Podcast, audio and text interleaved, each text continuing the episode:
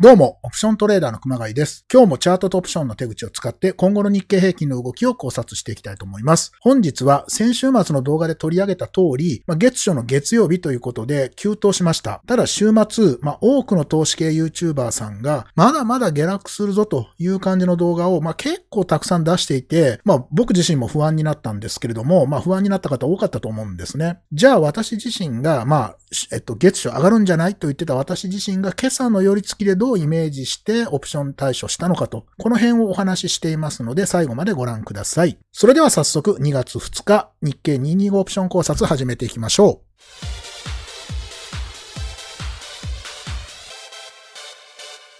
はい、本日のメニューです。今日のチャートはまたバンドがちょっと収縮してきたので、ボリンジャーバンドを確認しています。あとはオプション手口、先物手口を見て、今日のトピックスという形で進めていきます。はい、それではまず2月1日、相場外況からです。え今日は冒頭でお話をしたように、まあ、月初の月曜日ということですけれども、まあ、いきなり月初から大きく上げて、日経平均427円高、プラス1.55%で28,091円ということで、28,000円の節目も超えてきました。で、トピックスの方も今日はしっかりで1829.84、プラス21.06のプラス1.16%、それからマザーズが3指数では一番上げていて、1234.34、プラス25.38のプラス2.10%ということですね。ただちょっとマザーズ売買代金は超換算で、実は今年一番出来高が少ないというところで1421億円でした。で、一方、東証一部の方は、まあ、まずまずできて2兆5118億円と。まあ、ここ2日、先週2日は、まあ、月末要因があって4兆3兆っていう、まあ、景気のいい数字だったんですけれども、まあ、月が変わって2兆5000億というところに落ち着いています。で、ビックスの方ですけれども、まあ、一気に、えっと、4ポイント下げてですね、まあ、先週末34点いくつだったのが30.95というところで、また30割れというところで、まあ、大きくリスクオンに傾いてきたという感じですね。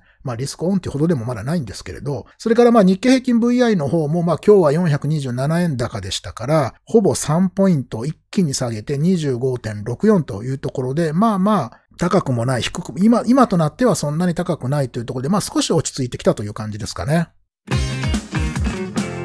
はい。それでは、ここからは、日足のチャートを確認していきたいと思います。まあ、今日は綺麗な陽線。まあ、よりがそこでしたから、まあ、そのまんま一直線でずっと上がっていたという形ですね。で、1月29日のまあ、先週金曜日ですけれども、高値からの下げ幅、これが657円。で、今日の上げ幅が427円ということで、綺麗に65%、まあ、3分の2を戻したというところですね。まあ、半分以上戻したという形になっています。で、今日この上昇で、この赤い25日移動平均線、25MA をしっかりと抜けてきました。まあ、ここ奪還できたのは大きいですね。25MA はまだ上昇の、えー、傾きですから、そこをしっかり抜けてきたというのは大きいんですが、まあ、ただ急落してくる 5MA っていうところは超えられてはいないというところで、まあ、良くてもレンジのところまで戻ってきたというところですね。で、一応 50MA は27,250円というところで、まあ、明日以降ですね、この 25MA 割れというような動きになるのであれば、また日足ではこの水色の 50MA というところが意識をされると、ちょっと距離があるので注意というところですね。で、一方で、まあ、今日の上昇がある程度、また上昇に向けて本物の、まあ、もうここがおしめでしたというような動きにもしなるのであれば、明日はしっかりと 5MA を超えてくるはずと。まあ、明日もまだ 5MA ぐんと、1、2、3、4、5、ここの足が取られるだけなので、まだこの高値残ってますから、5MA 自体はまだ下がってくるというところで、おそらく28,150円ぐらいまで 5MA 下がってくると思うので、とすれば明日ここを超えられるかどうかですね。ここを超えてくると、まあ、もしかしたら28,500円。で、この28,500円というのはちょうど窓が開いたところになりますから、まあ、一旦また28,500円という節まで、また明日、明後日一気にぐんと伸びてくる可能性はあるので、まあ、5MA 付近ですね、28,200円とか150円あたりを、まあ、明日抜けてくるようであれば、そこそこ強いぞと見た方がいいかもしれないですね。で、モメンタムも、まあ、ようやく下げ止まって、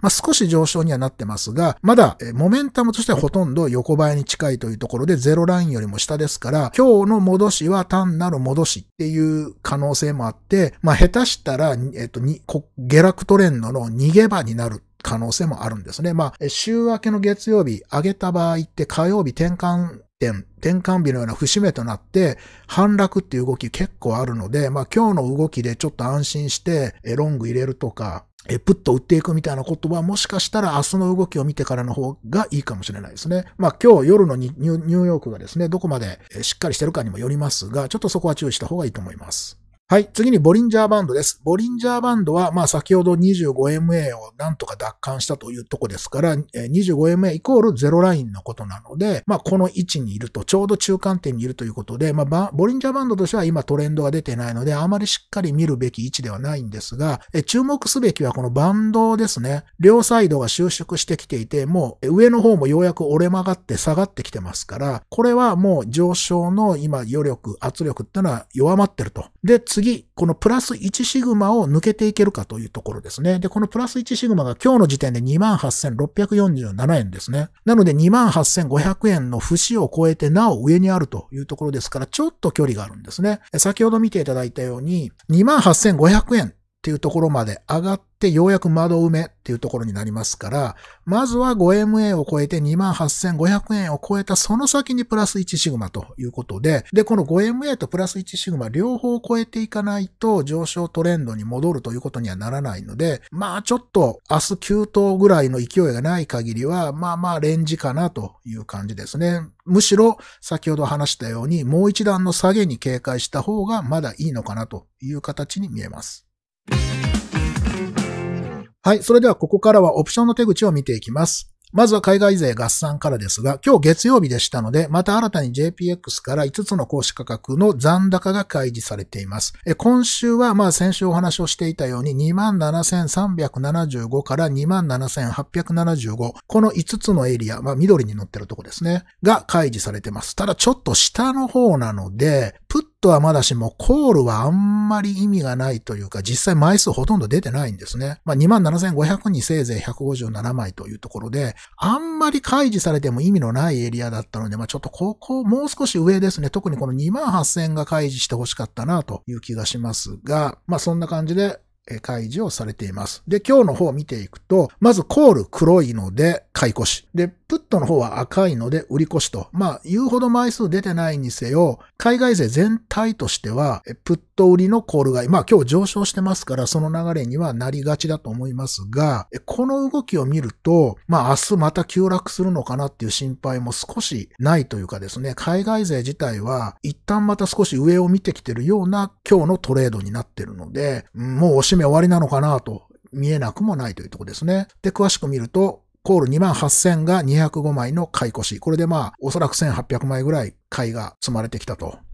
で、さらにその上28500というところも今日137枚。で、これで1450枚ぐらいの買いになってるんじゃないかと。で、さらに28,875というところも194枚買いが載せられていて、まあまだここは300枚ぐらいですけど、まあいずれにしてもですね、28,000、28,500でもう一段上の28,750ぐらいっていうところまで今日は買いがポンポンポンと積まれているので、まだ S q 値としては28,000円より、もしくは28,500円よりも上のあたりっていう可能性があるのかなというような今日の動きですね。で、一方、プットの方ですけれども、まあこちら今日開示されたエリアが、まあ、ここが一つ一番収穫だったと思いますけれども、プットの27,500っていうところに海外税合算すると、1323枚も改ざんがあったと。まあ、ここ、え、先週までの中継では600枚ぐらいの改ざんぐらいだったので、まあ、そこそこ改ざんはあるなと思ってたんですけれども、1000枚を超える改ざんになってたというところで、まあ、一旦下がった時に、まあ、少し利益を取るための、まあ、買い玉という形で積まれていたんですね。ただまあ、実際はその下はあまり買いが積まれていないっていうのと、まあ、ここ、今日開示されたエリアでも27,750ってのはほとんど37名の売りですから、ここプット買いがなかったというとこですから、あんまり思ったほどこの辺にプット買いが積まれてないっていうのは変わってないんですよね。ですので、何か急落があって急激にプットの買いを積んでいるっていう動きは、少なくとも今週でも見られていないというところで、まあ、いずれもちょっと下がった時のためのヘッジとして持ってるぐらい。ただまあ、ちょっと27,500ってのは少しそれにしては枚数が多い。まあ、今日206枚、売り決済されてきて1117枚ということですけれど、まあ、ここの枚数が少し多いので、まあ、もしかしたら28,000を割れて、まあ、先週の1000円安というような動きの時に、ここ27,500円をさらにオーバーシュートして、えー、もしかしたらここがインザマネーに2月 S q でなるんじゃないかという見立ての買いも入ってるのかなというところで、ちょっとそこは要注意かなという感じですね。まだここの買いの枚数が減ってこない限りは、まあ、今日のちょっと上げで先ほどお話をしたように、ちょっと安心してると、実はそこが騙し、今日の2万8000っていうところが、もう本当に最後の逃げ場っていう動きもまだあり得ますから、ちょっとそこは注意をしておいた方がいいような気がしています。はい。次にゴールドマンですけれども、ゴールドマンは今日はコールの方で少しだけ買いを入れて、プットはほとんど触らずという形になっています。で、開示の方、残高の方を見ても、まあ、あんまり大きな特徴はないですね。えっと、27,500とか27,750っていうところも実はゴールドマンは少しコール売りを持ってたというところで、まあ、結構下の方まで下がってほしいというようなところを入れていたんだなという感じですね。ただまあ、今の値動きを見て、28,000とか28,250っていうところに少し買いを入れてたんですが、今日も28,000のところ、98枚買い乗せをして、累計で461枚の買いという形に変えてきています。それから28,250は引き続き212枚あって、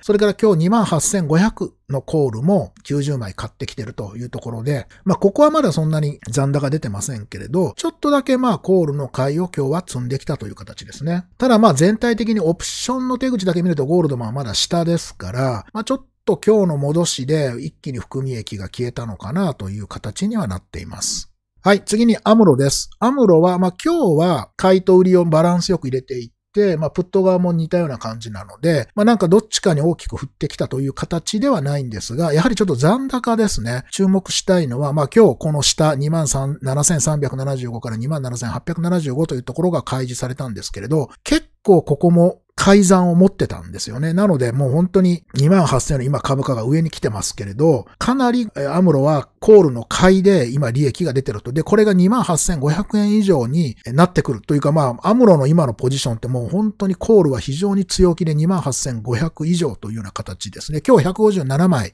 売り決済してきてますけど、まだまだ2万、2700枚買いを持ってたりとか、この2万8000円ぐらい、まあ今の、今で言うと ATM になってきましたけれども、ここで3700枚ぐらい持ってたりとか、もうとにかくコール買いめちゃくちゃ持ってるので、まあ、そういう意味ではここ2月 S q また2万8000円で折り返して上に行くのかなという気がしなくもないですよね。で、一方でプットの方ですが、プットは、まず2万8000のプット、ここ332枚売り乗せをしてきて、まあ2000枚を超える売りという形で、まあ2万8000よりも下がらないというところで大きく壁を切ってきてますと。ただまあ、ここのプット、相変わらず今日も決済してないんですね。で、まあ、ここもプット逆に乗せてたりするので、まあ、ちょっと動きがよく見えて見えてこないんですけれども、一旦は2万8000よりも下がらない、それから2万7750よりも下がらないところで大きなプット売りを持っているので、まあ、そのヘッジとして両サイドの買いを入れていて、今日も2万7500の方は422枚買ってきたというところで、まあ、これはここの2万8000円の売りと2万7500円の買いでバランスを取ってきてるのかなという気がします。ですので、まあ、やはりこの2万8000円、まあ、今、で言うと ATM にちょうどなってきたあたりのプット売り、つまりそこよりも下がらないっていう枚数が多くなってきているので、まあ、やはりアムロとしてはプットもコールも上という形でバランスを取ってきてるのかなという気がします。はい。で、今のところ一旦27,750を割れて押したんだけれども反発してきてるという流れなので、まあもしこのまんま2月 S q が決まるようであれば、2月の当たり屋さんはアムロだったのかなというふうに見ています。はい。それでは最後は先物です。今日は日経平均プラス1.55%、それからトピックスが1.16%でした。ただまあ先物は今日も相変わらずあんまりまあ現物の上昇幅に比べると買われていないという形で、ラージプラスミニが664枚だけの買いとなっています。それからトピックスの方が1958枚の買いということで、まあ合算すると2600枚ということですが、まあ今日大きく上げた割にはそんなに先物買われてないんですよね。でまあ上、現物が上昇した時、アムロは必ず先物は売ってくるので、まあ今日3400枚売ってきたっていうのは、まあまあこれは妥当というか、まあ、いつものことですね。で、この中で個別で見たときに、まあ、まず JP モルガンが1600枚買ってきたというところで、まあ、ここちょっと大きな買いということですが、ただこれ先週末1月29日に JP モルガンって2458枚売ってるんで、まあ、それの3分の2、まあ、今日の上昇分というところで、まあ、大体一致する枚数を、これはまあ、買い戻したという形かなというところで、なので特段大きな動きにはまだ見えないと。それからクレディスイスが1119枚、これも4桁買い越してきてるんですが、まあ、同様に1月29日先週の下げの時に1700枚ぐらいクレディスイス売ってたので、まあ、それの3分の2近い買い戻しというこで、まあ、JP モルガンとほど同じような動きなので、まあ、今日のところはまだ大きな何かこう潮目が変わったみたいなサインには見えないというところで、まあそれ以外はちょっとあまり動き出てないので、あまり気にすることがないかなという感じの一日でした。はい。では、ここからは今日のトピックスですけれども、まあ冒頭にお話ししたように、まあ、たまたまですけど、先週末出した動画で、まあ、月初の月曜日、まあ、大きく動く、プラスかマイナスかわかんないけど、ただし、空売り比率の問題から、まあ、上昇する可能性が高いんじゃないのというところで、まあ、月初300円、400円動いてくるんじゃないかというような話を先週末の動画でしていて、まあ、一応その通り当たったというとこなんですが、まあ、これ当たったでしょ、どやっていう話ではなくて、これをですね、まあ、今日自分、まあ、自分でこう言ってたわけですから、じゃあそれをどうやって、まあ、活かしたかと。しかも私、プット売りを持っていて、まあ、結構週末ビビってたってのも事実なので、じゃあそれをどうやって克服して活かしていったかみたいなところ簡単にご紹介できればなと思っております。はい。ということで、まあ、先週の金曜日に出した動画では、まあ、月初が月曜なら値幅が大きく出やすいと。で、2日間で1000円下げてたので、半値戻しがそろそろあってもいいんじゃないのと。それからもう一つ空売り比率ですね。40%以上が2日以上続くと、まあ、結構上昇するので、まあそれは踏み上げでっていうところなんですけど、そうすると、まあ今日、明日ですね、月曜か火曜に反発するんじゃないのと。で、ただし、これは今までは上昇トレンドで3回成功してたんですけれど、今回は下降トレンドなので、どうでしょうね、という話をしておりました。なので、この動画ですね、また概要欄貼っときますので、まあ今日からこのチャンネル見ていただいた方は、まあぜひ時間のある時にこの動画も見ていただければと思います。で、私の方なんですけれど、まあ、当然コール側とプット側という形で、えっと、ちょこちょことスプレッド持っていて、まあ、プットだけ抜き出すと、まあ、このようなちょっと下手くそな状態になってたんですね。で、一番下手くそなのはこのクレジットスプレッドですね。もう2万9000円ぐらいに、えうろうろなりそうみたいな時に、もう全然2万8000円に下がらないんで、で、ただまあ、まだまだプレミアムがある時に、まあ、こういうクレジットスプレッドを立ててたんですね。プット2万7000円売って、2万5500円を買って、60円ぐらい取ってやろうみたいな。まあ、こういうちょっと舐めた根性がですね、まあこういう急落だと、まあこういう状況になるんですよね。売りの方で16万円ぐらいの含み損になっていて、ただ買いの方で5万円ぐらいの含み益になっていて、まあ現状10万8000円ぐらいの含み損になってると。ただまあ私の方はデビットスプレッドも持っていて、これ今27,500の買いと27,375の売りですから、まあ125円の幅で、305円と250 285円ということで20円のコストで立てていたので、まあ、これが、まあ、仮にこのプッ上のクレジットスプレッドですね、プット2万7000円の売りがインザマネーになってガビーンってくるような状況になるということは、当然下のデビットスプレッドはフルフルで利益が出ているので、125円、12万5000円の20円のコスト、2万円のコストですから、まあ、これ10万5000円のマックス利益になっているというところですよね。で、あと裸売りをこっそり持ってて、まあさすがに2万4500円割らないんじゃないのかなと思っているので、まあ、こっそり30円を取れるという、まあ、算段だったりはしますが、まあ、当然下がった時には含み損になってますけど、というところで、まあ、あとコール側が、えっと、60円から70円ぐらい、えっと、利益になるので、まあ、当然、えっと、株価が下がるということは上で組んでるものが利益になるので、まあ、その辺、もろもろを考えるとですね、この2万7000円の売りが、まあ、昨日の時点で26,600円台まで突っ込んでいて、あとわずか600円というところですから、まあ、やっぱり S q で27,000円割り込むことは十分予想できるというところで、まあ、一旦はその上ですね、今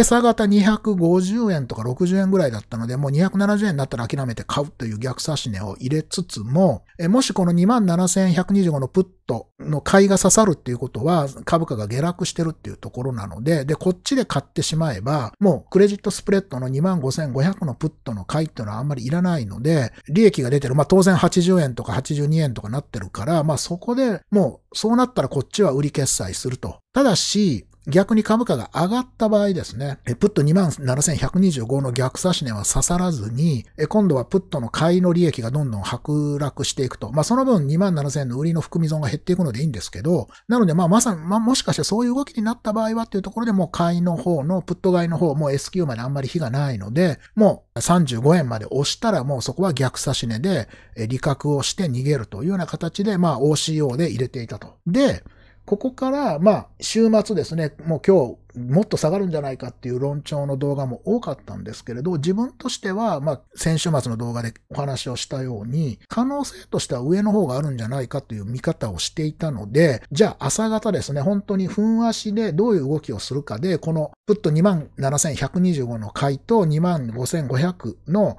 まあ、決済の差し値の位置をどうするかというところですね。で、これが、まあ、今朝型の日経平均先物の3分足です。で、この緑のところが朝の、まあ、8時45分から9時に寄り付いての流れというところですね。で、ここ見ていただくと、まあ、今日は寄り付きが底値でしたから、まあ、一旦9時の時点で27,500円台に突っ込んでいたんですが、そこでなんとか踏みとどまって、まあ、30円、40円でボンボン値段が飛んでたので、まあ、朝方やっぱり不安と押し目買いが交錯してて結構値動き荒かったんですけれど、なんとか踏みとどまって、そこからポンポンポンポンと上がっていったんですよね。で、ここで一気に大きくまあ上昇するんですけど、この先物のプレのところでつけていた、まあ一応高値が27,690円という位置だったので、まあここを超えたら一旦はこの、この後ドーンという動きももちろん考えられるんですけど、まあ、結構押し目の回避力が強いんじゃないかというところで、ここを超えたら、プット買いの心配をしなくていい。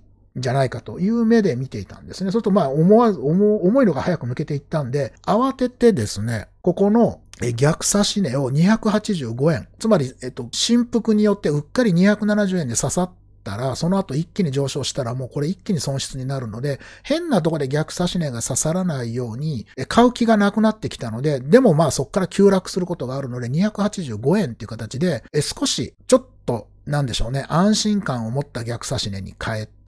で、こっちは放置ですね。そうすると。っていう動きで見ていて、まあ、要は朝の寄り付き怖くなって焦ってプット買いをもうもう寄り付きで入れちゃえというようなことは、えしなかったというのが、まあずっと先週自分なりに調べて、まあ月曜日上昇する。しかも上昇し始めたら一気に値幅が出るっていうイメージがあったので、ここですね。ここ超えた後に、またこういうレンジになるっていうイメージあんまりなかったんですね。もうズドーンといくか、ドーンと上がるかどっちかしかないと。何せ200円、300円値幅が出るよって言ってるわけですから、自分で。なので、ここ抜けた後は、えっと、上に抜けたのであれば、これはもう上に行くというふうな判断をして、もうプットのところは触らないと。で、本来はそこで強気に先物のミニをロング入れてみたりとか、コールが入れるっていうのもありなんですけど、まあ、この時はもうちょっと、証拠金が少なくてですね、プット売りの損失が増えたらどうしようってヒヤヒヤしてる面もあったので、まあそこからはもう追随はせずに、一旦は、えっ、ー、と、様子見をしたと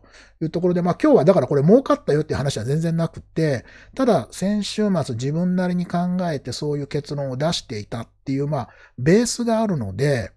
ディフェンスがしっかりできたってことなんですよね。ここで怖くってプット買いを入れて、で、プギャーっていうのはまあ2年前私しょっちゅうやってたんですけれど、今日はそれをしなかった。で、まあこれが去年ぐらいから結構こういう逆に行くところで、まあ高値掴み、安値掴みみたいなことをやっていたのが、ほぼほぼ去年の本当にコロナ明けぐらいからもうなくなってるというところで、まあこれはある程度そういうのがまああの、ずっと見てて自分で考えてると身につくよという話なんですよね。ですので、まあ皆さんも、まあ私はこういう形で毎日考察をしてご紹介してますけれど、まあ少ないチャートをある程度定点でずっと見続けて、で自分なりにこうなったらこうなるみたいな武器を、まあ、たくさん持った上で、で同じような再現パターンになったら勇気を持ってそれを実行するというところで、それができれば、まあ、何も儲かるっていうところで儲からなかったからああと思って焦らなくても、今日は損をしなかった、ディフェンスできたというところが、まあ自分自身も大きな収穫だったなと思っていて、まあ今日ちょっとあえて長々とご紹介をしてるんですけれども、まあそんな感じでしっかりとディフェンスを高めていけば、オプションはそ、えー、と決して怖いものではないと思ってるので、まあぜひですね、皆さんもこう、利益を上げるだけではなくて、利益を守るというところにもイメージをしながら、まあうまくですね、動きについていっていただければなというふうに思っています。はい。ということでいかがだったでしょうか？今日の動画も役に立ったぞというところがあればぜひグッドボタンを。そして毎日こんな形でオプション戦略を中心とした日経平均考察もしていますので、よろしければチャンネル登録の方お願いいたします。それではまた次回の動画でお会いしましょう。またね